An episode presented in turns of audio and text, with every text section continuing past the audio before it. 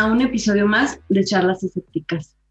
En esta ocasión tenemos el tema de cómo hablarle a tus hijos sobre Dios. Queremos tocar el tema en específico de este libro que se llama ¿Dónde está Dios, papá?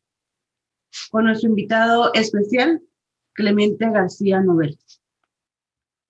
¿Qué tal, Clemente? ¿Cómo estás? Hola, ¿qué tal? Encantado, encantado. Muchas gracias por invitarme, Lidia Alberto. Muchas gracias, un placer. Gracias a ti por, aceptar. Eh, hace ya ocho años que escribiste este libro. Eh, muy recuerdo cuando eh, recién lo sacaste, que, nos contactaste en de qué y estuvimos ahí haciendo un poquito de promoción. Nos llamó mucho la atención. y de hecho lo compré casi desde que llegó a México y estuvo, me gustó mucho, estuvo muy interesante. Pero cuéntanos, ¿qué te motivó a escribir este libro? Pues eh, fundamentalmente eh, me motivó el darme cuenta de que era un libro que yo no encontraba. Eh, si uno intentaba buscar en cualquier librería, yo creo que del mundo libros para orientarse en cómo mostrar el mundo a sus hijos desde una perspectiva religiosa, no iba a tener ningún problema. Iba a encontrar cientos de libros, por no decir miles.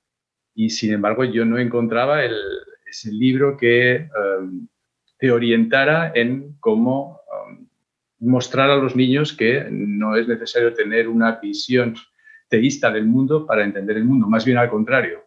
La forma de empezar a entender un poco el mundo que llevamos haciendo los, los humanos, pues que se podría decir unas décadas, el gran, el gran cambio, el gran punto de inflexión fue la publicación del origen de, de las especies fue esa, esa brillante de Darwin que nos hizo darnos cuenta de que las criaturas de este planeta existimos por una especie de relojero ciego, como dice Dawkins, pero que no, no es necesario creer en ninguna entidad divina, ni en varias entidades divinas, que, como creen los hinduistas, por ejemplo, que expliquen el mundo.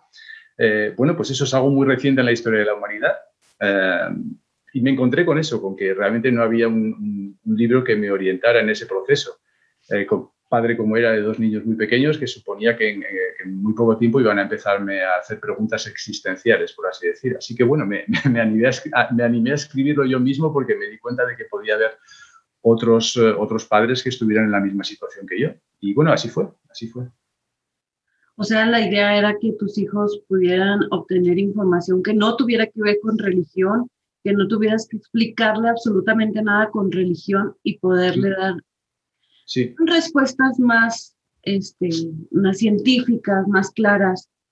Sí, ofrecerles una alternativa, ofrecerles una alternativa porque, bueno, yo creo que cada vez menos, en mi opinión, afortunadamente, cada vez menos, pero eh, al menos cuando yo era niño era casi imposible que encontrar a alguien que te diera una perspectiva no teísta o no deísta del mundo.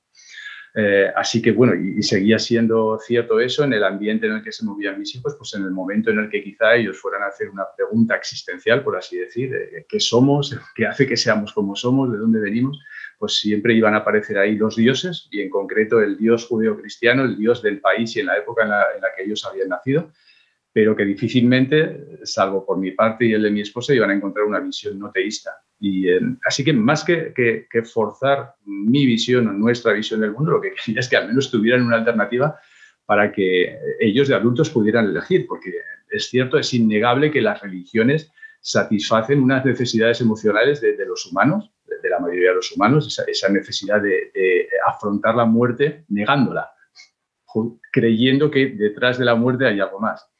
Eh, entonces, eh, hay, otra opción y es no necesitamos las religiones para eso, pero hay personas adultas que una vez tienen las dos opciones, visiones teístas y visiones no teístas del mundo, pueden tener esa necesidad emocional de creer en un dios, el de su infancia, o en los dioses de otras religiones. Eh, vale, perfecto, ahí están las religiones para, para, ofrecer ese consuelo metafísico a las personas que lo pueden necesitar, pero hay otras personas que no lo necesitamos. Y yo lo que tenía muy claro ya desde antes de empezar a escribir el libro es que no, no me parecía bien eh, forzar, em, yo creo que es la palabra adecuada, forzar, no voy a buscar más sinónimos, forzar esas creencias en dioses en, los cerebros a una información de, de, los más pequeños.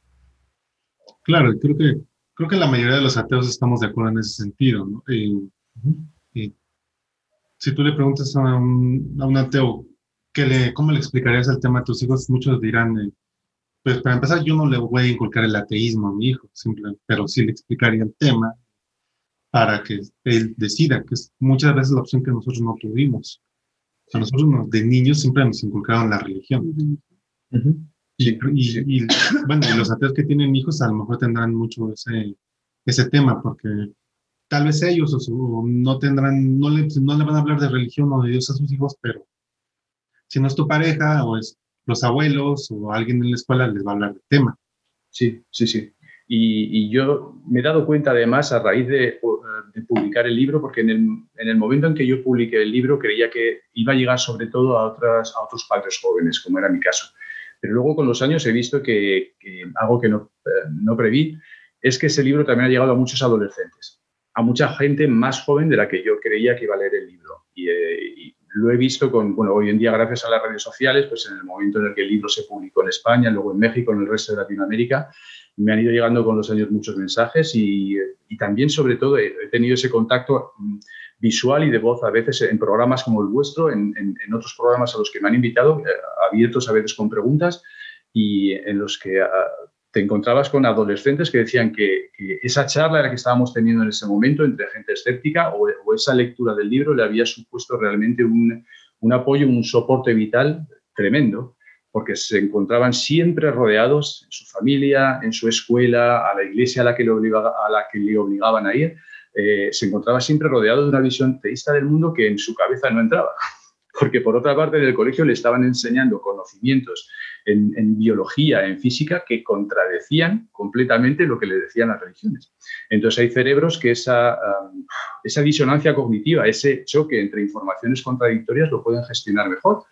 Bueno, y no se hacen muchas preguntas y, creen eh, la realidad de que el agua no puede transformarse en vino porque se lo ha explicado su profesora de química y al mismo tiempo aceptan que el agua sí puede transformarse en vino porque se lo dice su profesor de religión. Y hay personas para las que eso no se les supone, no les supone un gran problema y pueden convivir con, esa, con esas informaciones contradictorias. Pero hay otras personas a las que eso sí que les supone mucha persona. Realmente tienen una, sí que les supone un choque, una disonancia cognitiva. Tienen necesidad de saber la verdad. Su, eh, su necesidad de conocimiento científico, su necesidad de saber la verdad es mayor que su necesidad de tener una cierta calma espiritual y todas esas cosas que proporcionan las religiones en paralelo. Eh, bueno, pues yo me he encontrado a lo largo de estos años con mucha gente a la que este libro y en general pues toda la divulgación que hacéis gente como vosotros pues le supone un, bálsamo, una, como una bebida que, hace que puedan sobrevivir en, en ese mundo a veces muy hostil que hemos sufrido todos los que no creemos en Dios es cuando nos encontramos rodeados de personas que sí que creen, el, pues la falacia populum, el, el, que llega un momento que dice, bueno, si es, todo el mundo a mi alrededor cree esto, seré yo el que esté equivocado. Bueno, pues eh, realmente es una falacia. Puede ser que no, que resulta que no eres tú el que esté equivocado. A lo que hay que acudir es a las pruebas y ver qué es lo que nos dicen las pruebas para, para llegar a cualquier conclusión. Y eso es tan válido para, para la existencia o no existencia de dioses como para cualquier otro asunto. Claro, es que, digo, después de tantos años y que nada más nos dicen lo mismo y lo mismo y a donde quiera que vayas, con familia, con amigos, en la escuela, no, realmente nos, nos sentimos aislados y nos sentimos en un mundo en donde eh, todo el mundo cree en algo, o si no en una cosa, por lo menos en dos o tres, pero todas enfocadas hacia lo mismo, ¿no? Religiones, este, dioses y demás y te, te sientes aislado. Y al momento de encontrar una sola pizca de algo que te ayude a pensar, que te ayude a preguntarte, que te ayude a, a, tener un poquito de contradicción en lo que todo el mundo te dice, te hace abrir un poquito la mente, un poquito tus dudas, un y, y, poco a poco vas ahí este, encontrando más preguntas y más respuestas para ti mismo y para todo el mundo, ¿no? Cierto, cierto. Y además yo creo que cuando empieza uno a cuestionarse, el, proceso más o menos que seguimos todos es, eh, todos los que abandonamos las religiones de nuestra infancia, es más o menos el, observar las religiones de otros lugares y otras épocas. Sí. Y hasta ahí ese proceso es común con los creyentes. Es decir, eh, nosotros como eh, cuando éramos niños católicos, contemplábamos, no sé, por las ceremonias del hinduismo, que hacían ofrendas a sus dioses, Brahma, Vishnu, Ganesha, y decíamos, pero ¿cómo pueden creer esto? ¿Cómo pueden creer que existen varios dioses si solo hay uno? Y veías que uno de los dioses, Ganesa, tiene una trompa de elefante y eso te provocaba la risa. Pero ¿cómo puedes creer eso? llega un momento, eh, vamos a pasar a otra religión, a la religión musulmana, por ejemplo, que es más próxima a la nuestra porque ya no creen en muchos dioses, creen en uno solo. Ah, bueno, pues esto ya es más y, pero de repente escuchas que ellos realmente creen que su profeta subió al paraíso en un caballo con alas y nos vuelve a surgir la risa, pero ¿cómo pueden creer que han existido los caballos con alas? Y ese proceso llega un momento en que dices, bueno, pues, pero esto ya me suena más a lo que yo creo. Resulta que mi profeta Jesús no subió al cielo en un caballo con alas, pero ¿qué pruebas hay de que exista ese paraíso del que nos hablan eh, las religiones? Claro, y en, ese proceso paulatino en el que al principio las religiones de los demás te causan risa, te hacen gracia, llega un momento en el que dices, bueno, ¿y qué pruebas tengo de que la mía no sea una más de las leyendas, de las mitologías que han existido en la historia de la humanidad? Y cuando te das cuenta de que tu Dios, el Dios de tu infancia, el Dios de tu alrededor, no tiene ni más ni menos verosimilitud que el resto de dioses, pues lo siguiente ya es eh, cuestionarte eh, la existencia eh, del paraíso y del infierno. Sigues planteándote la existencia del alma y entonces, bueno, te das cuenta que, ese es un proceso en el que muchas personas se han quedado, es decir, en esta pendiente resbaladiza de mirar hacia el abismo, de que no haya nada después de la muerte, y dices, bueno, pues eh, el alma, realmente eso es algo que exista, y a poquito que, estudies de biología, pues te das cuenta que lo que sabemos de la vida, eh, que todo es mutable, que todo es mortal, que todo es perecedero, es absolutamente incompatible con la existencia de un alma todas las religiones coinciden en un alma única para cada persona, que es eh, inmutable, que, es indivisible y que es inmortal. Y todo lo que sabemos, todo en lo que se basa en el conocimiento del mundo es que cualquier criatura de este de, este planeta es, divisible, eh, es mutable, sobre todo la mutación está en la base de todo y es mortal. Así que, bueno, a todos nos gustaría que hubiera una parte de nosotros que volara hacia algún lugar y seguir vivos, pero resulta que no es eso, no es eso lo que... Esa información no es compatible con lo que sabemos con el mundo. Y así, si poquito a poquito vamos más allá, aquí hay personas ya que se quedan y dicen, no, no, yo, en el alma, y, es cuando viene la customización, la personalización de las creencias. Ante el miedo a la muerte, entonces lo que dicen es, bueno, yo no creo en las cosas que me están enseñando las religiones, se ve claramente que, que son absurdas, pero el alma, ¿cómo no va a existir el alma? Y ahí entra un poco la, psicología, em, podríamos llamar primitiva, de creer en las esencias, en que todos tenemos una esencia y que esa esencia, bueno, ¿por qué no? Y tenemos la esperanza de que vaya a vivir ahí. Hay personas que se quedan en ese, en ese punto. Hay otro punto en el que se quedan muchísimas personas, que es cuando te cuestionas el libre albedrío. Yo al principio creía que era un, problema de vocabulario, porque esa palabra en, español, albedrío, es realmente extrañísima. Si, lo miras en inglés, free will es mucho más claro, porque si tú dices, a ver, una voluntad libre, un querer libre, eh, ¿cómo que querer, desear libre? ¿no? Yo experimento los deseos y puede que haya deseos contrapuestos. Y en función a eso, yo ya voy a tener que tomar unas decisiones. Pero elegir mis deseos, mm, no, yo los experimento. Ahora mismo puedo experimentar el deseo de comer una manzana, de ver un vídeo de charlas escépticas, de poner la televisión para ver una serie. Pero yo lo que hago es reconocer esos deseos, pero no puedo elegir. A mí me gustaría elegir ahora desear eh, ponerme a estudiar mucho francés. Actualmente estoy viviendo en Francia. Pero los deseos no se pueden elegir. La cosa es que yo tenga el deseo realmente por otros motivos de hablar mejor francés y entonces utilice la, fuerza de la voluntad para hacerlo. Bueno, entonces cuando empiezas a, a estudiar todas esas cosas te das cuenta de que eso del libre albedrío ah, también es muy dudoso. Existe, por supuesto, la libre elección. Vosotros en México, yo en Francia, como vivimos en países eh, afortunadamente eh, libres, donde no hay eh, imanes religiosos o obispos que nos obliguen a no hacer tales cosas. No, danzar es algo del, bailar es algo del demonio, es obra del diablo, cantar tampoco, no podéis hacerlo. Entonces lo que sí que tenemos es la libertad de cantar tenemos la libertad de bailar, tenemos la libertad de ver la televisión, tenemos la libertad de, hablar con otras personas a, través de Zoom como estamos ahora. Así que lo que sí que tenemos es la libertad de elección, pero libre albedrío, es decir, la libertad de elegir nuestros deseos. Si alguien realmente me puede explicar cómo elegir los deseos, eh, que, me, que, me, lo comunique, porque me gustaría saberlo. Yo lo único que experimento son deseos. A veces son claros y no suponen ningún problema. Deseo beber agua, eso no, no me supone nada mal, bebo agua experimento ese deseo y lo satisfago. Hay otros deseos que pueden ser más contradictorios. Pero en, esas, en ese punto, por ejemplo, en esa pendiente hasta llegar a saber quiénes somos, hay muchas personas que también se quedan ahí.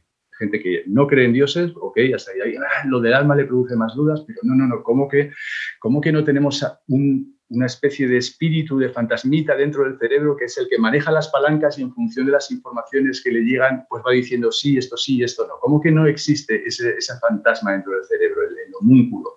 Eh, pues parece ser que no, que no existe, que lo que tenemos es un cerebro único que recibe informaciones, procesa informaciones y toma decisiones.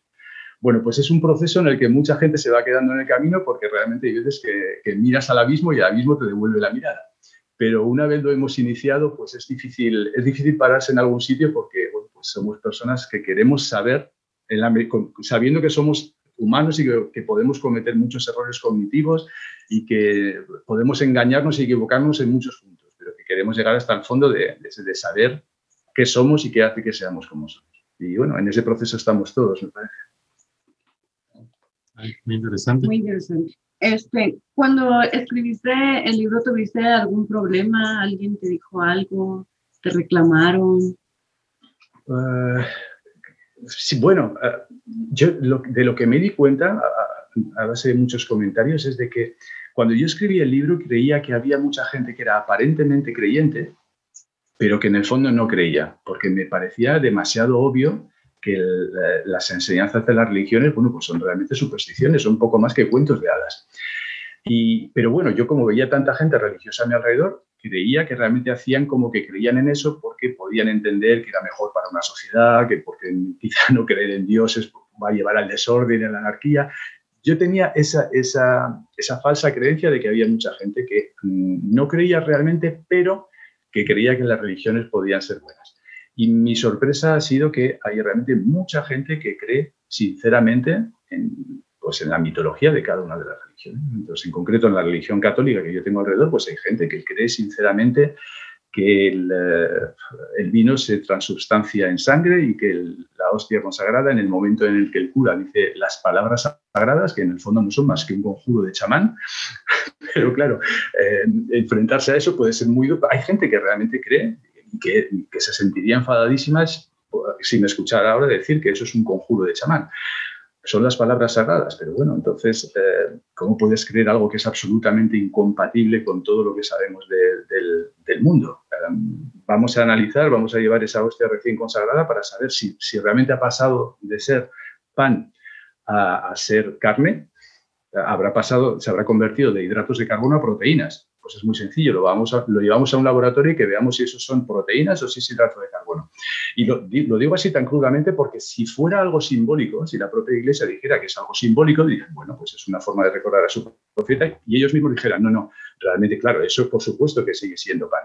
Eh, es solamente un símbolo para recordar a nuestro profeta, pero no, es que no es eso lo que enseñan a los niños en la clase de catequesis. Lo que les enseñan es que realmente por el milagro de la transustanciación, eso pasa a ser eh, carne y que el vino pasa a ser sangre. Como niños, lo que nos digan, pues eso es lo que creemos que sucede, ¿no? Porque nuestro, nuestro cerebro, nuestra mente, nuestra, nuestra forma de pensar todavía es muy inocente, entonces eh, el, el, agua se convirtió en vino, wow, hizo milagros, wow, entonces absorben o de niños absorbimos absolutamente todo lo que nos decían y lo creíamos. Sí, Pero no todos salimos de esas ideas obviamente la mayoría se quedan con esas ideas sin importar, y a, a, veces hasta personas con estudios y, y este, y, y, que, y que siguen pensando que, que eso realmente sucedió y, y, aunque les pongas las pruebas eh, científicas, no salen de ahí porque aparte se quedan en una zona de confort muy, muy, muy sencilla, ¿no? Sí, y parece que los humanos tenemos esa facilidad extraordinaria, o al menos muchos humanos, tienen esa facilidad extraordinaria para, mantener informaciones absolutamente contradictorias entre sí y, mantener la disonancia cognitiva ahí eh, pues en un nivel bajo. Eh, pero no sé, yo, creo que realmente es, una forma de, abuso infantil el meter desde tan chiquitos, el meter esas ideas con, calzador, con, una, una, especie de aparato de presión, X horas a la semana, eh, contando historias que no son ciertas, que sería magnífico que esas historias se contaran como lo que son, como parte de la historia de la humanidad. Eh, sería absurdo intentar entendernos a nosotros mismos sin analizar las religiones, que eh, pues las religiones han sido el primer intento de, científico del mundo, de intentar saber en qué consiste esto del mundo. Cuando había una erupción en un volcán, se buscaba rápidamente explicaciones y los dioses estaban ahí. ¿Por qué, ¿Por qué ha habido una erupción en el volcán? Porque los dioses están enfadados.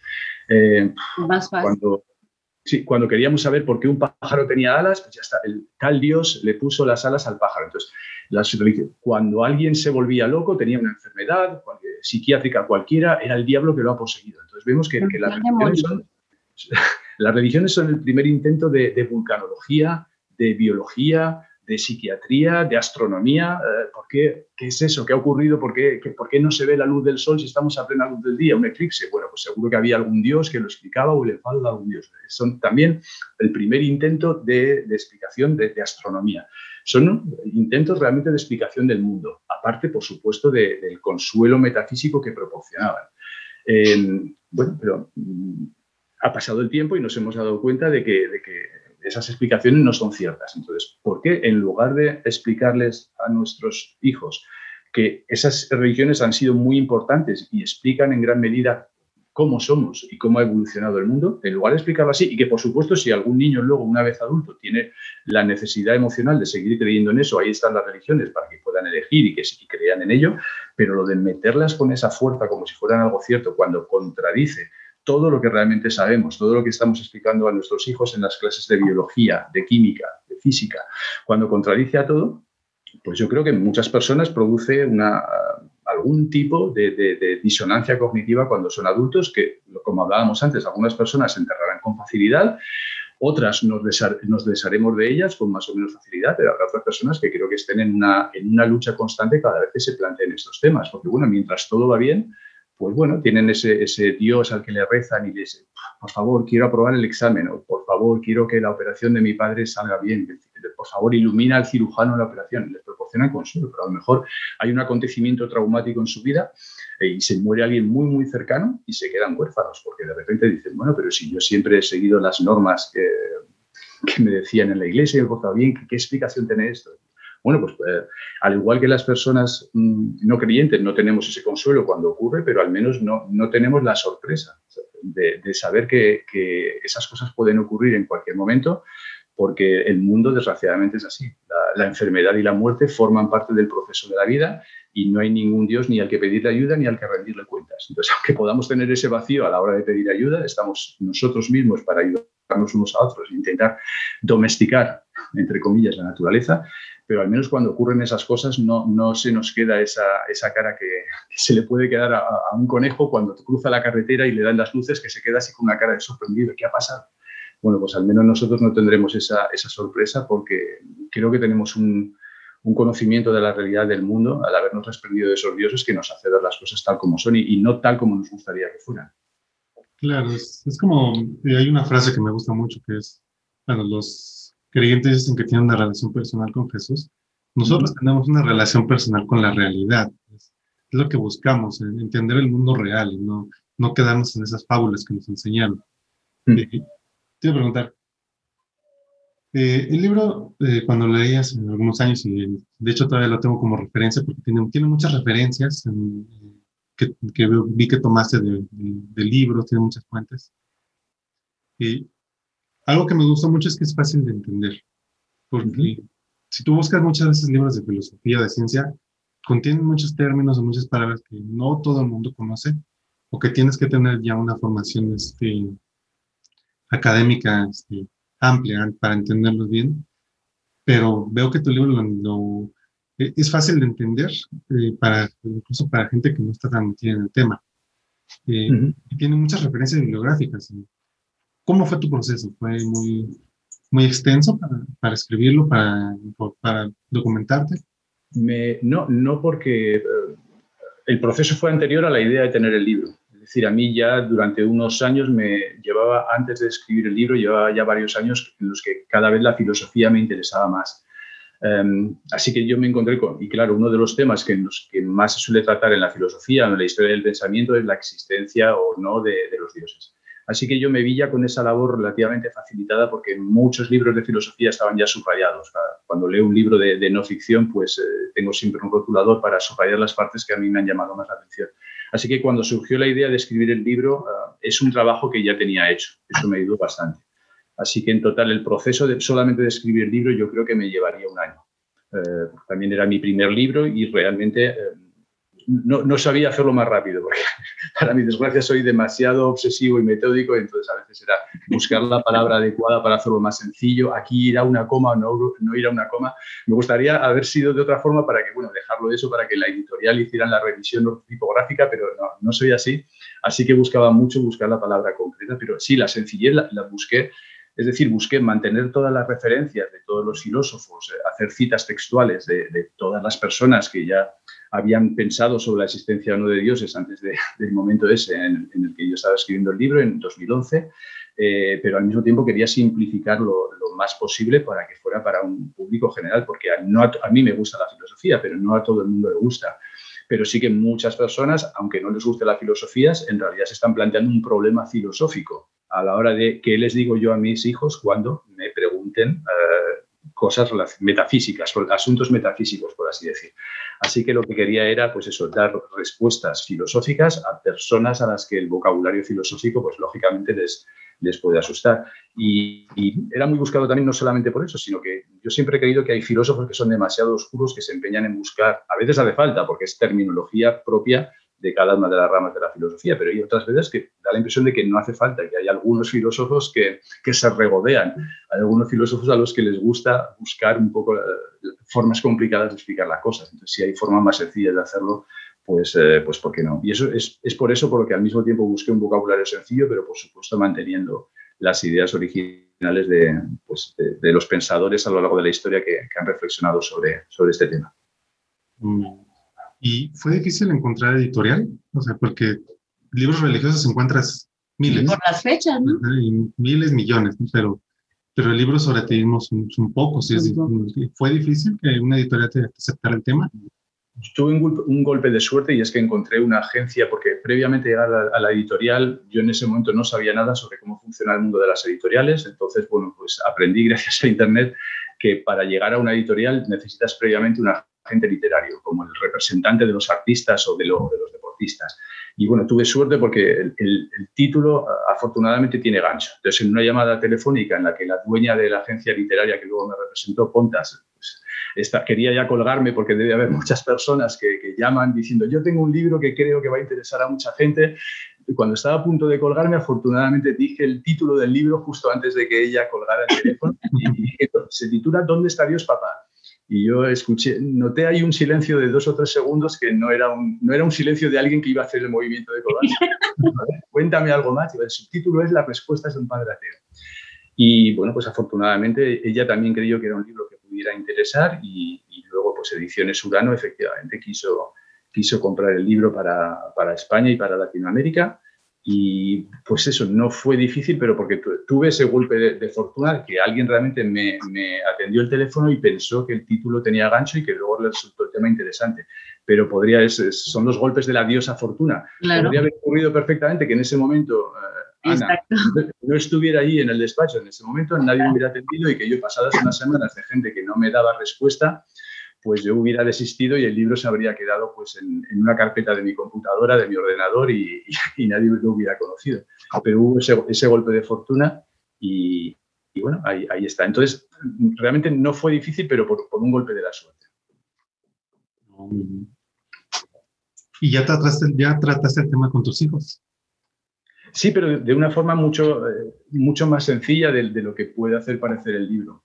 Porque realmente si no quieres inculcar, y como es mi caso, yo no quería inculcar ateísmo, simplemente quería que cuando hubiera unas preguntas, pues ofrecerles las respuestas mm, que podemos ofrecer hoy en día los humanos con lo que sabremos sobre el mundo. Eh, pero no tenía ningún interés, así que no es como las religiones que te obligan a ir dos o tres horas por semana a la clase de tu religión y luego tienes que pasar una ceremonia de iniciación y luego a otra. Esto no, el ateísmo no es ninguna religión, es simplemente no creer en dioses. Así que realmente, aunque digamos que la historia se vendería mejor diciendo que yo he tenido grandes profundas conversaciones con mis hijos. No, no, no es así. Pues cuando hacían una pregunta de tipo, ¿se moría alguien conocido? ¿Qué, qué pasaba con esa persona? Pues eh, como no hay historias que contar ni, ni, eh, paraísos que, que, imaginar ni describir, pues es simplemente explicar que lo que nos queda de esa persona es el recuerdo que tenemos de ella y, y que esa persona, pues eh, la energía que contenía su cerebro ha desaparecido pero, pero nada más. Y, con respecto al mundo, pues bueno, las ciencias eh, nos proporcionan ya muchas informaciones, por supuesto que quedan muchos huecos por llenar, muchas cosas que no sabemos, pero, pero las grandes líneas, por ejemplo, en, las respuestas a, qué somos los humanos, pues una, una, una especie avanzada de primates que, que, ha tenido un desarrollo espectacular en estos 70.000 años gracias a, a, la revolución cognitiva y que hemos conseguido, pues eso, viajar al espacio, tener tecnologías como esta que nos permiten estar hablando entre entre París y México eh, como si estuviéramos en la misma sala, bueno, pues esas cosas, cómo hemos llegado los humanos a ese punto, pues las ciencias nos lo pueden explicar. Em, las religiones pues van quedando para lo que quedan, para ofrecer consuelo metafísico a las personas que quieran creer en ellas o que se sientan, obligadas a creer en ellas por una sensación de identidad, de, de fidelidad a la comunidad, pero para explicar el mundo ya no hacen falta las religiones. Así que cuando uno habla con sus hijos, eh, se abandona rápidamente el tema religioso para pasar a, lo que sabemos, a, la biología, a la química, a, la física. Sí, aparte, me imagino que tus respuestas fueron, eh, por decirlo así, paulatinas, o sea, durante el tiempo que ellos fueron creciendo sobre preguntas, no en específico que te hayan preguntado todo al mismo tiempo, ¿no? Y, mm. pero lo que sí es que obviamente el libro ayuda a que eh, un papá, una mamá que dice, ¿cómo le hago para explicarle? Realmente no es como decirle, Dios no existe y ya, ¿no? O sea, sino que poco a poco vas metiendo, vas explicando, vas dando unas mejores respuestas para que al momento de que ya crezcan tengan unas mejores bases y no solamente la de la religión. Exactamente. Es, que es tal como tú lo has dicho. El objetivo del libro no eran los niños, eran, eran los padres. Eh, porque el título puede engañar o incluso la estructura inicial de los capítulos, que son cuatro réplicas. El, título de cada capítulo es una primera pregunta de los niños, hay una réplica del padre, repregunta de los niños, respuesta y ya empieza un desarrollo, eh, un desarrollo más sobre el tema de cada capítulo. Pero, por ejemplo, pues eso, una, el título de un capítulo puede ser ¿Existe el infierno? Una pequeña respuesta, un diálogo inicial muy cortito, infantil, pero luego ya se pasa a un lenguaje sencillo, pero adulto, porque el, porque el público objetivo eran, eran los padres, como os he comentado antes, personas que se podían sentir rodeadas de tantos creyentes que pueden creer que están dando respuestas equivocadas a sus hijos cuando les explican que, que lo que sabemos hoy en día de los dioses es que todos los dioses han sido inventados por los seres humanos. Que esos dioses responden a unas necesidades emocionales de los seres humanos y que hasta hace bien poco respondían también a unas, a unas necesidades de explicación de, qué es el mundo, de, por qué eh, hay algo y no hay nada. Eh, bueno, pues ahí, están esas, esas eh, necesidades que, ahora, que aún siguen existiendo, las de consuelo metafísico y esas necesidades que ya no siguen existiendo porque afortunadamente las ciencias nos, nos brindan preguntas reales. Pero muchas veces cuando te encuentras rodeado de tanta gente creyendo en los mismos dogmas, pues puedes pensar que, que, que eres tú la persona equivocada. Y, de nuevo, como decía antes, hay que ir a, a, las pruebas, a los conocimientos, a las cosas que realmente sabemos. Y lo que ya sabemos sobre, sobre los dioses es que han sido todos inventados por los humanos, que unos han evolucionado de otros. Hay personas que, que en la antropología pueden seguir hacia atrás y lo que ahora nos parece, por, por los 2.000 años que llevamos de lavado de cerebro del monoteísmo, lo que ahora nos parece normal, un Dios único, en el que creen judíos, musulmanes, eh, cristianos, resulta que hace 2.000 años no era lo normal, era lo excepcional. Y que la mayoría de los habitantes del planeta Tierra creían en varios dioses, unos distintos de otros, pero que eran politeístas. Y que antes de eso, pues eran animistas, es decir, creían todos en que, cualquier animal, cualquier ser humano eh, tenían una esencia y que los dioses eran una parte más de la naturaleza eran al nivel de los animales y de los humanos y había una relación animales, dioses, humanos muy diferente de la que luego vino con el politeísmo y más diferente aún de la que vino luego con, el monoteísmo.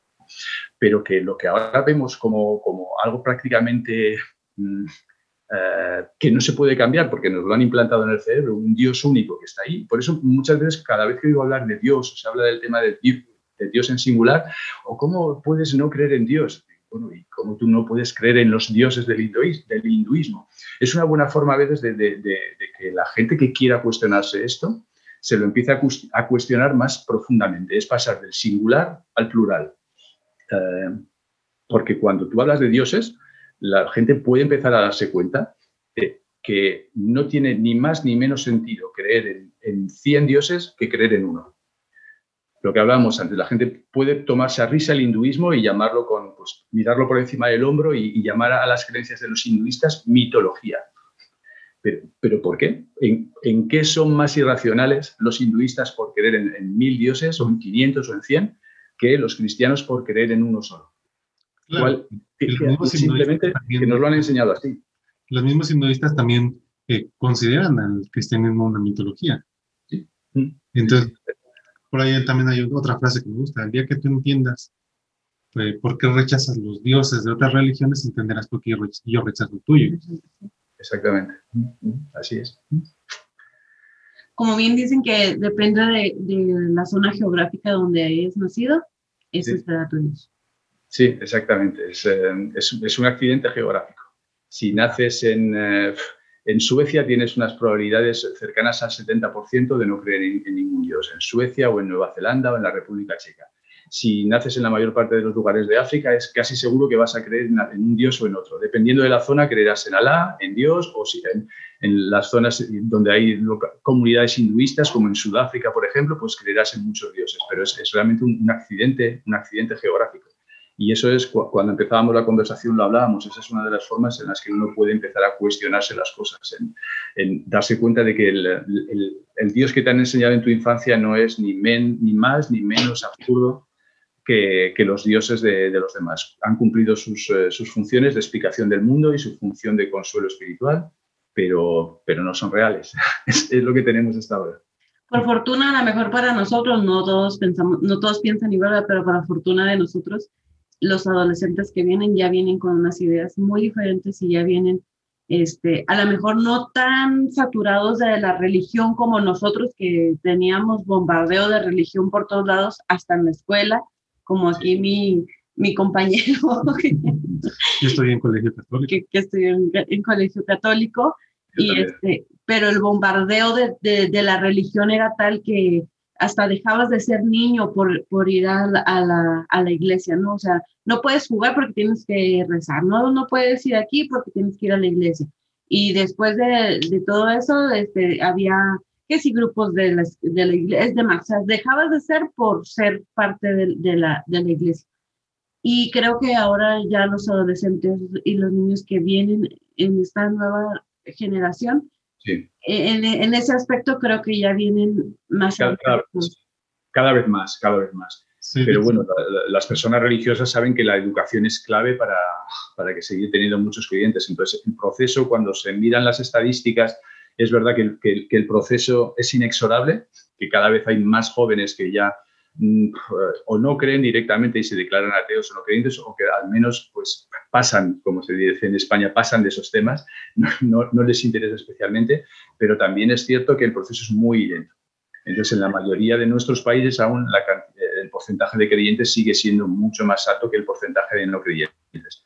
Y la base de eso está en la educación, claro, mientras eh, en muchos países, pues la, la, Iglesia Católica en los países eh, hispanoamericanos o o los imanes musulmanes en los países de mayoría musulmana sigan teniendo ese monopolio de la educación, pues el proceso va a ser lentísimo, porque van a seguir inculcando, forzando al Dios respectivo, al Dios que corresponde a esa religión en los cerebros de los niños.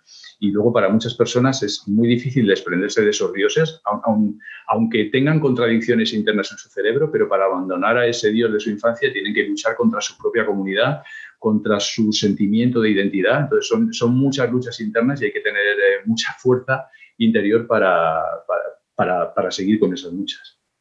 Y hasta la fecha nos llegan mensajes a la página, eh, desde niños, adolescentes, eh, preadultos. ¿Cómo le hago para hablar con mi familia de, de que soy ateo? Eh, dame un, es, que mi, mi, familia es demasiado religiosa y tengo miedo de decir que soy ateo, pero no sé cómo hacerlo.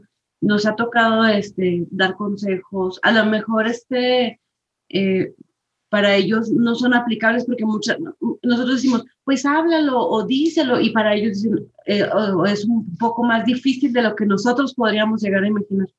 Pero por lo menos hacemos eh, ese papel de apoyo y base para que ellos de alguna forma este, busquen la manera de decírselo, porque hay unos que dicen, no, es que me van a echar de mi casa, ¿no? Porque mi familia, todo el tiempo la religión, todo el tiempo Dios, ¿cómo le hago para hacer eso? Entonces, de igual manera, ese libro a lo mejor este, puede ayudar a que te sueltes un poquito más. No necesariamente es como, este, como todas las respuestas a todo lo que tú tienes, pero sí una base y una forma más este, sencilla de decirle a tus padres.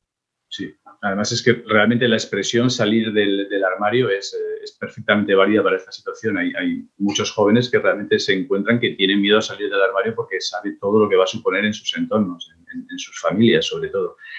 Y es un, es un tema muy difícil de tratar porque alguien con 55 años, el padre o la madre de ese chico o de esa chica que quiere decir claramente, mira, yo no quiero asistir con vosotros a misa los domingos porque no creo en esto eh, realmente esos padres se van a sentir atacados. Sí, sí, ya nos llegó esa pregunta en específico. Porque forma parte de su identidad, el ser católicos o evangélicos o testigos de Jehová o musulmanes o hinduistas forma parte de su identidad, hasta el punto de que muchas personas, y eso se ve hoy en día en las redes sociales con mucha facilidad, pero realmente que muchas personas, si tú les pidieras una única palabra para definirse a sí misma, o sea, a mí la primera que me vendría a la cabeza es sapiens, somos sapiens, es, la especie a la que pertenezco.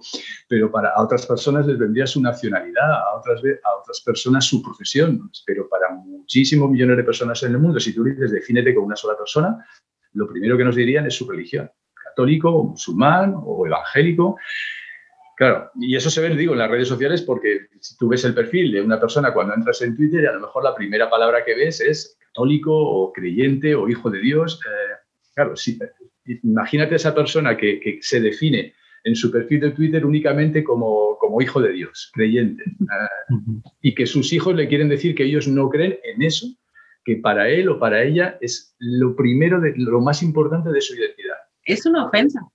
Sí, sí, sí, pero, pero hasta el punto de eso, de, que estás cuestionando ya no lo que yo creo, lo que yo soy, estás cuestionando mi identidad. Así que ese choque, es tan duro que para, muchos jóvenes la única, solución que queda realmente es, eh, permanecer en el armario, seguir en el proceso de, conocimiento del mundo, pero un poco en secreto hasta que llegue el momento en el que ya sean adultos y tengan la, bastante fuerza de carácter como para decir la verdad y, y ya que en ese contraste de parecer, pues que esperemos que llegue la civilización y los padres lleguen a entender que otras personas, aunque sean sus hijos, pueden tener opiniones diferentes a las suyas, pero no, no es fácil, no es fácil sobre todo para esas personas que hayan construido su identidad en torno a su, a su religión. Claro, yo recuerdo personalmente cuando, cuando yo le dije a mi mamá que yo no creía en Dios, me dijo, ¿en qué te fallé? Y dije, ah, espérate, no, no me fallaste, o sea, simplemente yo empecé, mal. Empecé, a pensar diferente, ¿no? Y sí, a, mi mamá le tomó muchos años aceptarlo. Hoy en día ya, ya no dice nada, pero sí, para ella fue muy difícil. Mi papá fue así como que, ah, es una etapa, al, rato se le pasa, ¿no? Que es algo también muy común. Sí, a, la mayoría afortunadamente sí, pero hay otros, hay otros por desgracia que no, que, que realmente insisten en seguir llevándose mal a sus hijos por haberse atrevido a cuestionar lo que para ellos es tan importante para la religión. Pero bueno, ahí, ahí estamos gente como vosotros que estáis, pues eso, brindando un apoyo que muchas veces es anónimo y que no nos damos cuenta nosotros mismos, pero que lo estáis dando. Para toda esa persona que vea vuestros vídeos, que vea vuestra página de Soy Ateo y qué, pues es, es, un apoyo, a veces con el humor, porque lo único que nos queda ante el absurdo del mundo y en, particular de las creencias religiosas, pues a veces lo único que queda es el humor, el poder reírnos de, de nosotros mismos para empezar y a veces pues simplemente la información y el contrastar y el, y el, y el dialogar, porque quizá ese diálogo que se está manteniendo con una persona creyente en redes sociales no, no sirva para mucho con, con, el pequeño grupo que esté leyéndolo en el momento, pero puede haber alguien que lo lea unos días después y que, y que se esté, esté en ese proceso de cuestionamiento y que algo de lo que se haya dicho en esa conversación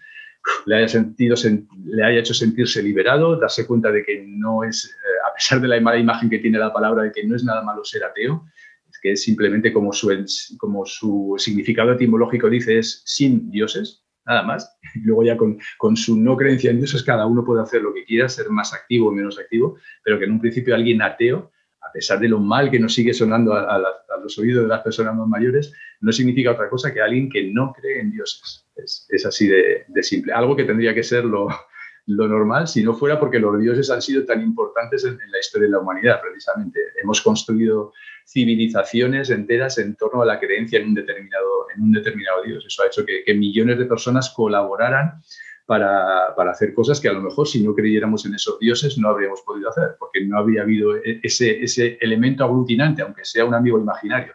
Así que han sido realmente muy importantes en la historia de la, de la, humanidad. Eh, pero bueno, ahí, esperemos que cada vez menos gente crea, crea en ellos y que sobre todo, independientemente de cuánta gente crea o no, que queden en la esfera privada y que no sigan interfiriendo como siguen haciendo en, la, vida civil. Por eso es tan importante la separación entre iglesias y el Estado, para que las creencias individuales de unas personas eh, no nos afecten a todas, incluyendo los que no creemos en, esos mismos dioses, en los que creen la mayoría.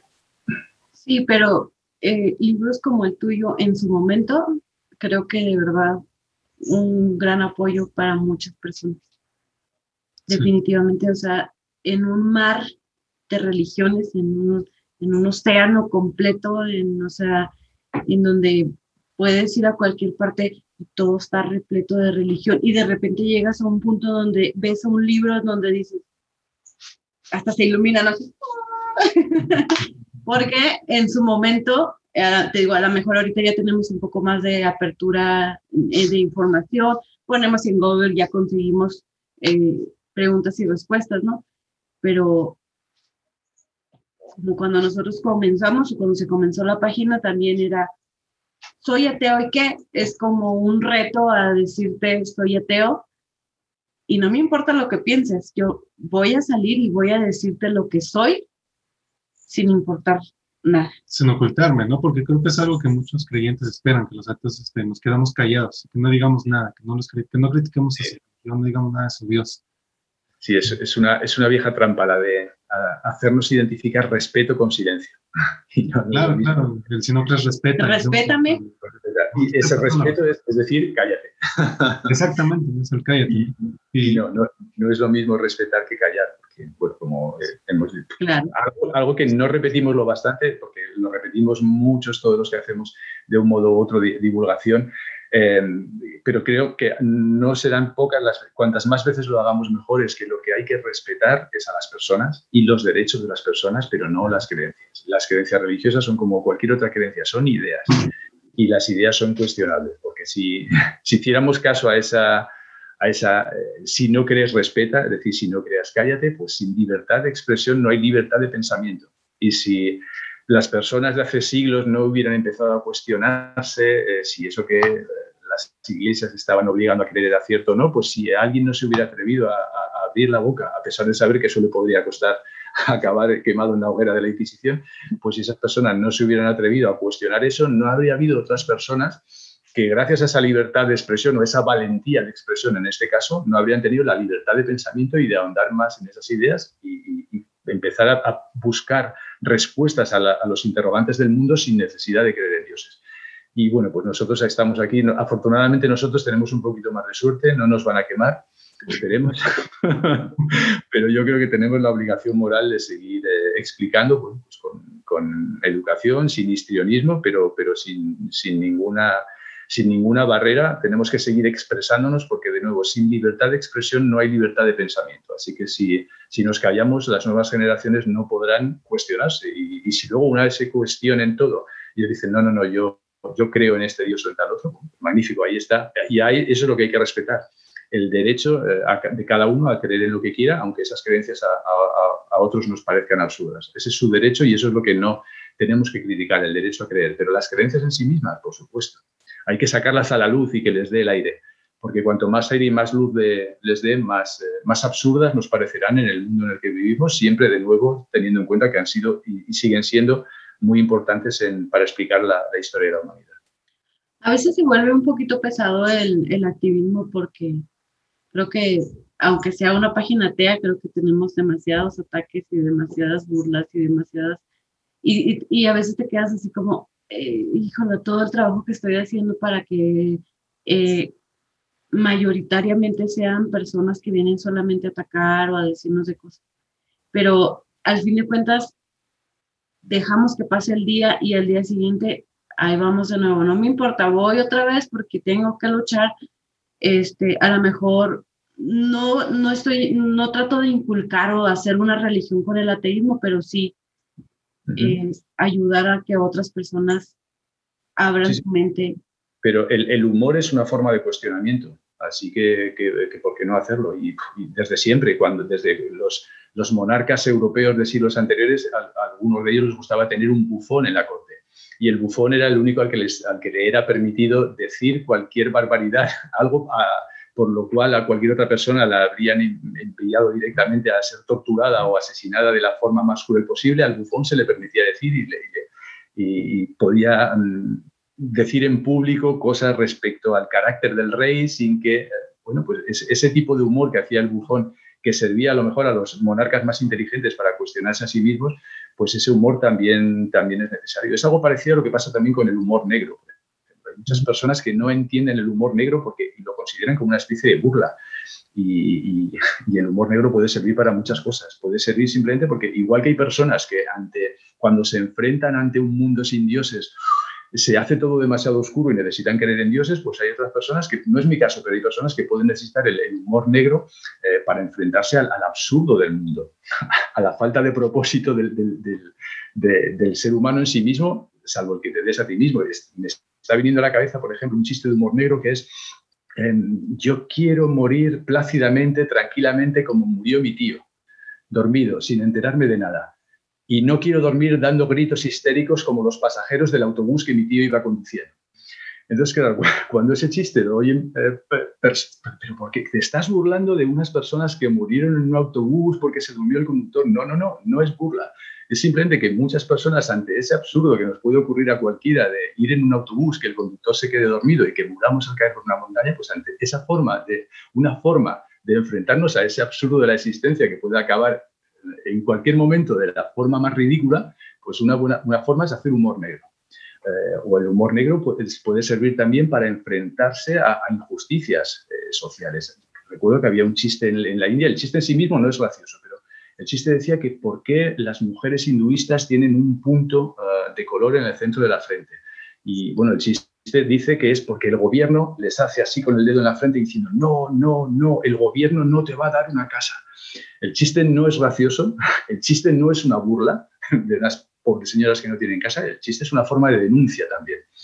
Bueno, pues igual que el humor, no, no, su única función no es simplemente hacernos reír por hacernos reír, sino que tiene también una función de denuncia y una función de enfrentarse al absurdo de la existencia, pues eso es algo parecido cuando el humor se aplica a cuestiones religiosas. Hay personas que preferimos hacer pues, cuestionamientos más eh, racionales y más serios, por así decir, y hay otras personas que prefieren hacerlo a base de, memes, de caricaturas, pues es una forma también de, difundir el mismo mensaje, eh, que al fin y al cabo viene a ser, tú crees lo que quieras, pero déjame eh, no creer a mí y convivamos todos en estados laicos que no nos introduzcan las religiones a fuerza cuando somos niños. Y, una forma de, llegar a eso, de que cada vez haya más gente que, esté a favor del laicismo, incluso aunque no sean eh, ateos, pues una forma es sacar a la luz mediante la burla, mediante la caricatura, sacar a la luz todas las contradicciones lógicas que tienen las, eh, religiones. Y yo creo que se puede llegar más fácilmente a sacar esas contradicciones lógicas con un buen meme, con una hay caricaturistas que son magníficos, que en dos frases con dos personajes y dos frases consiguen sacar a la luz pues, una contradicción lógica de las religiones que llega, va a llegar a mucha más gente a través de esa sonrisa que a través de un análisis sesudo de diez frases eh, seguidas explicando esa contradicción lógica. Así que adelante, adelante con ello. Sí, es algo que también muchas veces me gusta comparar con la sátira política, cuando sale, te burla del presidente o del ministro de tal cosa. Es una forma de denuncia y, es una crítica y, y, también esa risa que le provocas a la gente también los hace perderle ese respeto excesivo que muchas veces le tienen las figuras de autoridad, ¿no? Claro, claro, sí, sí. ¿Mm? Y, fíjate, hasta hace poco también tuvimos el tema de unas de, de No sé si tú, bueno, no sé. ¿Tema de perdona? de parejas. No sé si tu ah, pareja también sea atea. Pero sí, sí, sí, también. Sí, es, es, algo que nosotros también somos ateos, pero también hemos visto muchas veces, hemos recibido muchos mensajes de, de ateos que su pareja es creyente. Mm. Pues casi, casi los, que los está chantajeando para casarse por la iglesia, para bautizar a los hijos. Entonces no me quieres. Ajá. Y si, si, no nos casamos por la iglesia, bautizamos a nuestros hijos y los educamos como católicos, no me, no me amas.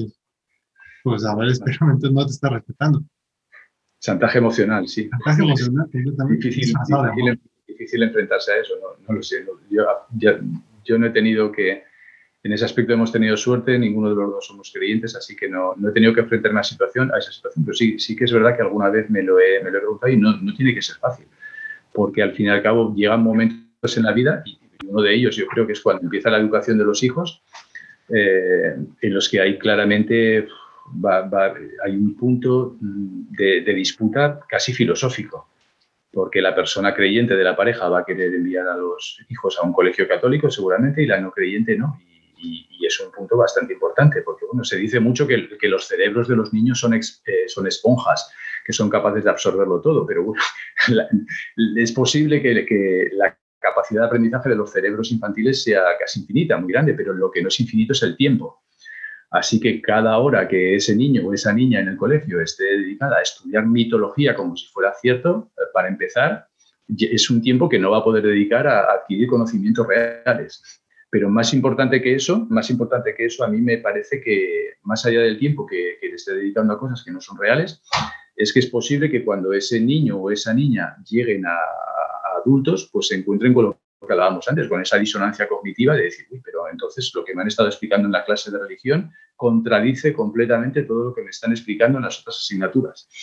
Y es una disonancia cognitiva que hay que manejar. Una forma es enterrándola y no planteándose mucho preguntas de ese aspecto, pero otra forma es decir, bueno, pues tengo que abandonar mi religión porque mi mentalidad lo que, hace, lo que me hace es querer saber la verdad. Y eso va a suponer conflicto con con el padre o la madre que fuera creyente y va, a traer consecuencias. Así que, claro, es, es algo difícil de gestionar. Yo creo que sobre todo, sobre todo en lo relativo a la educación de los hijos. No lo sé, ya, te digo, afortunadamente yo no he tenido ese problema, pero, pero entiendo que es un problema. Entiendo que es un problema. Definitivamente. Y seguimos en la lucha, ¿no? Sí, seguimos en la lucha. Afortunadamente en México ya eh, recién salieron los resultados del último censo Ajá. población y el número de ateos se duplicó de 4% a 8%, pero dices, bueno, ya, ya es algo. Sí, sí, sí, cuatro puntos, eh, cuatro puntos, es, es, muy bien, muy bien. A ver, a ver. es mayoritariamente católicos. Y ya sabes que dicen, este, es una moda ser ateo, este, ya caerás en las redes de Dios, ¿no? casi, casi. Este, pero eh, como te, como te comentaba sobre los adolescentes, son los que vienen, o sea, son los que vienen con, con esas ideas y, afortunadamente también ayudan a sus papás a salir. Eh, el, adolescente llega con sus ideas y después le plantea a sus papás y les dice esto y aquello y el papá, a ver, como, como tú con tu papá que poco a poco también fue eh, preguntándose, leyendo más y todo y gracias a él fue que ahora se cuestiona, a lo mejor todavía tiene por ahí arraigada algunas cosas y comentarios y algunas ideas, pero gracias a que su hijo le comentó ciertas cosas, ahora abre más la mente. Su mamá no. No, mi mamá no, pero, mi papá ya, ya, leyó varios de mis libros de ateísmo y de ciencia y todo eso, y, y hace como que ya se cuestiona, ya, él dice que acepta la evolución, entonces mi mamá no, mi mamá todavía cree en nada ni iba, entonces como que ves eso, pero pues bueno, mi papá, a pesar de que es una persona ya mayor, este, pues se cuestiona, ¿no? Tiene mucho, tiene mucho mérito lo de tu padre, tiene mucho mérito porque... Más eh, difícil. Que, una persona mayor cambie de opinión en cualquier aspecto de la vida es, es difícil incluso para una persona joven, porque para muchos las creencias, lo que hablábamos, forman parte de nuestra personalidad, le damos más importancia a las creencias de, las que debieran tener, de, cualquier tipo. Eh, pero en una persona mayor aún, es, vamos, es más difícil encontrar que una piedra preciosa, alguien que realmente cambie de opinión en algo que para muchas personas es, es, tan importante. Así que, así que bien, bien por él. Eh, pero eh, es algo que también tenemos que aprender a aceptar que, es un error que yo cometí cuando estaba escribiendo el libro y es creer eh, porque mi pregunta era cómo puede haber tanta gente que siga creyendo en estas cosas. Como para mí es, era tan evidente que eran simplemente supersticiones, vale, de un tipo religioso, pero no supersticiones, supersticiones religiosas. Eh, yo, mi pregunta era cómo puede haber tanta gente que sigue creyendo en estas cosas cuando es evidente que no son ciertas, cuando es evidente que eso sigue siendo vino y que no es sangre. ¿Cómo puede ser? Bueno, pues puede ser porque, y el error, ahí voy, eh, es que las creencias responden a, varias funciones evolutivas. Una de las funciones de las creencias es que nos expliquen la realidad. Así que hay momentos en los que todos los seres humanos somos muy científicos. Si, por ejemplo, eh, queremos eh, saber si una seta es comestible o si una hierba general es comestible, pues eh, vamos a, a buscar la manera científica de comprobar si esa hierba o si esa seta se puede comer. Porque lo más importante en esa situación es saber la verdad. Así que en ese momento todos somos muy científicos. Queremos descubrir el procedimiento científico, aunque sea dárselo de comer a alguien, a, un prisionero de otra tribu que hemos encontrado, se la damos a comer a él obligado para saber si muere o no. Bueno, es un procedimiento cruel, pero es un procedimiento científico. Si el prisionero muere y si lo hacemos con varias personas y ampliamos la muestra, ya la seguridad será mayor. Resulta que habremos llegado al conocimiento científico de que esa seta es venenosa. Así que en ese momento todos somos muy científicos y el principal objetivo de, de nuestras creencias, en ese caso la creencia, la seta es venenosa, el principal objetivo de nuestra creencia es saber la verdad. Pero cuando llega la noche y el chamán de la tribu ahí junto al río empieza a hacer unas danzas mágicas y nos dice que hay un dios en el cielo, o varios dioses en el cielo, vamos a ponernos en una época politeísta, varios dioses en el cielo que nos protegen, como ahí lo que nos interesa para nuestra supervivencia es creer que hay alguien muy poderoso en el cielo que nos protege, como lo, evolutivamente adaptativo es creer en esos dioses, ahí la mentalidad científica ya no es tan importante. Ahí lo importante es creer en esos dioses porque eso va a aumentar nuestra autoestima, nuestra confianza en nosotros mismos, va a hacer un efecto placebo. Si crees, en, si crees que algo te ayuda, en este caso de esos dioses, si crees que algo te ayuda, efectivamente te va a ayudar. Así que ahí lo adaptativo no es saber la verdad. Lo adaptativo no es decir, pero esto que está, seguro que había alguien en la tribu junto al río en ese momento que se estaba preguntando, pero esto que me cuenta el chamán será cierto, alguien con mentalidad científica. Pero posiblemente esa persona se callaría porque lo adaptativo era creer lo que le estaba contando el chamán. Primero porque le ayudaba a sobrevivir y seguro incluso a alguien que fuera, que se lo cuestionara aún más y se atreviera a decirle al lado, oye, pero esto no es cierto pues es posible que ante la relación del, al lado, mirándole mal y con ganas de denunciarle al chamán, como diciendo, eh, aquí tienes a un escéptico, dice que lo que estás contando no es cierto, pues ahí lo adaptativo también es callarse, eh, porque si hablas te van a matar. Así que es mejor formar parte de la tribu e, e incorporar uh, las creencias chamánicas en tu identidad. Y, ese error del que os hablaba es ese, que no necesariamente nuestras creencias responden siempre a, querer saber la verdad. Hay veces que nuestras creencias simplemente responden a nuestra necesidad de seguir vivos, a nuestra creación de una identidad y a nuestra pertenencia a una tribu. Así que si nos mostramos muy creyentes en ese Dios chamánico, vamos a ser más aceptados por la tribu, nuestras posibilidades de sobrevivir dentro de la tribu aumentan. Eh, y, eso eh, lo he planteado en un escenario prehistórico, pero sigue pasando actualmente. Muchas personas que siguen creyendo porque adaptativamente les es mejor seguir creyendo porque viven en un mundo en el que todo el mundo cree. Así que, ¿por qué vas a cuestionarte eso si te es más fácil creer? Pues bueno, hay otras personas que no somos así, que queremos saber la verdad, incluso aunque eso nos suponga eh, problemas de identidad o problemas de pertenencia. Y no supone, supone. Porque fíjate, no de hecho, ¿no te acuerdas que te estaba comentando yo una vez estaba platicando así de esas veces que divagas y estaba yo pensando, digo, ¿cómo es posible que todavía siendo adultos sigas creyendo lo que de niño te dijeron? Porque como ya lo comenté hace un momento, eh, cuando tienes la mente todavía eh, virgen o inocente, te dicen algo y dices, oh, sí es cierto, pero cuando ya eres adulto, puedes comprobarlo por ti mismo y decir, ¿es posible esto? Eh, pero no lo hacen. O sea, ¿cómo es posible que un adulto siga haciendo esto? Pero las consecuencias o, todo lo que conlleva el salir de ese círculo, como tú dices, es lo que les da más miedo.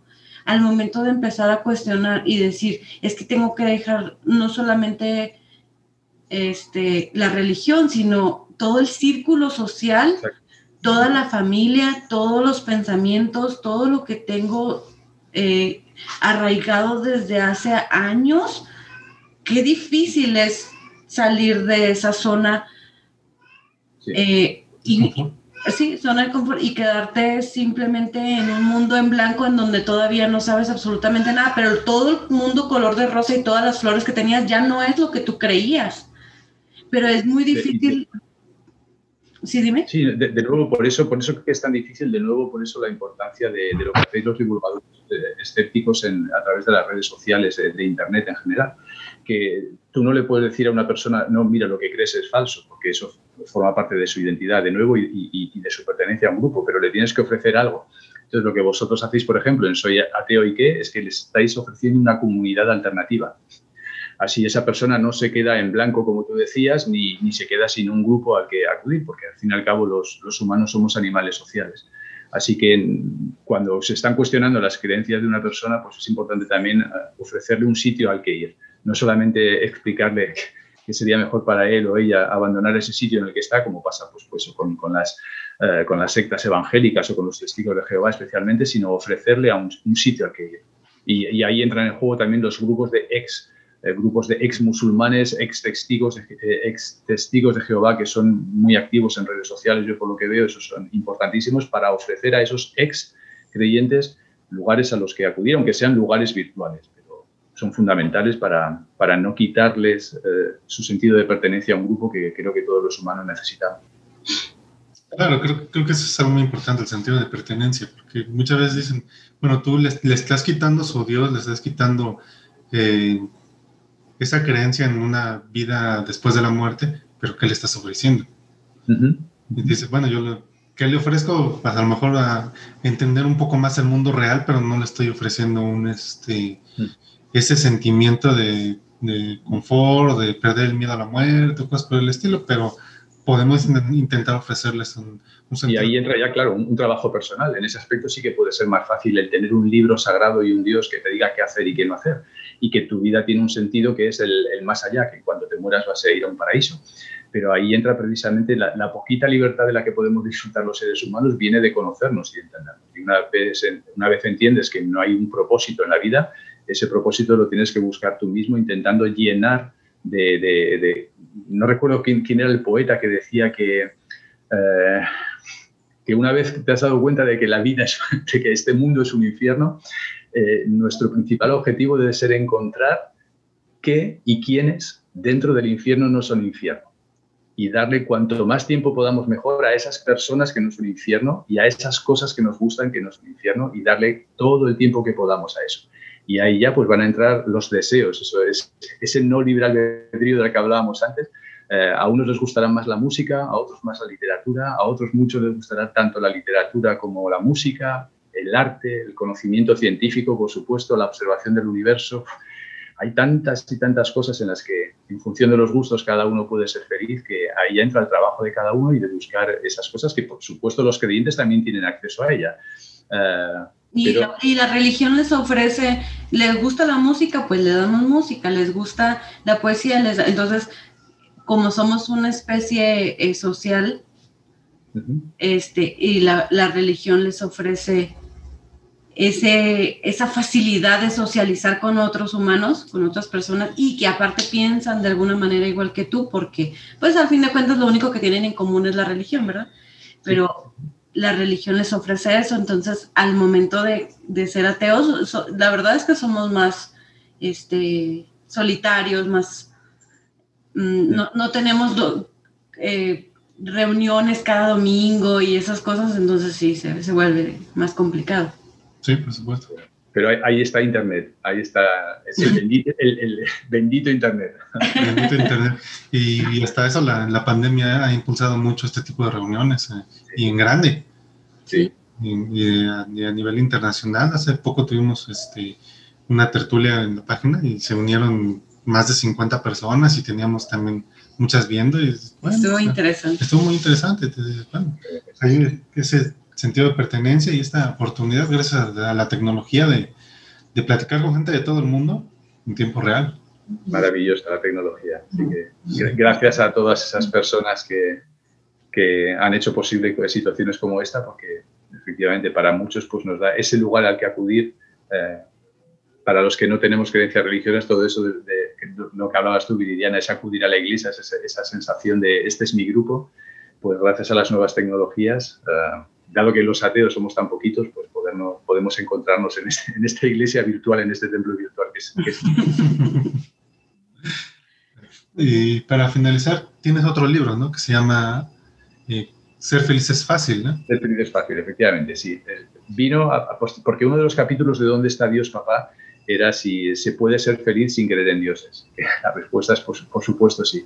Y eso me llevó a, escribir un libro sobre felicidad. Lo que pasa es que en este caso no encontré un título adecuado. Ser feliz es fácil no es un libro que me gustara.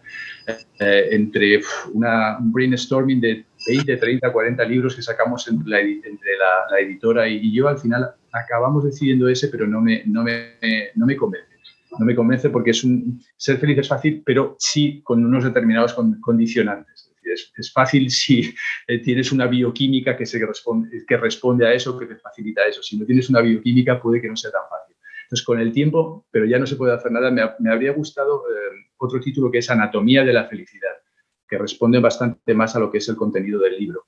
Lo que pasa es que yo creo que lo rechacé porque no me pareció que tuviera el mismo gancho que ¿Dónde está Dios, papá? Pero al menos responde mejor a que, al contenido del libro, Anatomía de la Felicidad. Y eso es un proceso parecido al que hice con el ateísmo. ¿Dónde está Dios, papá? se podría resumir con, una frase corta en el, ateísmo en la historia del pensamiento.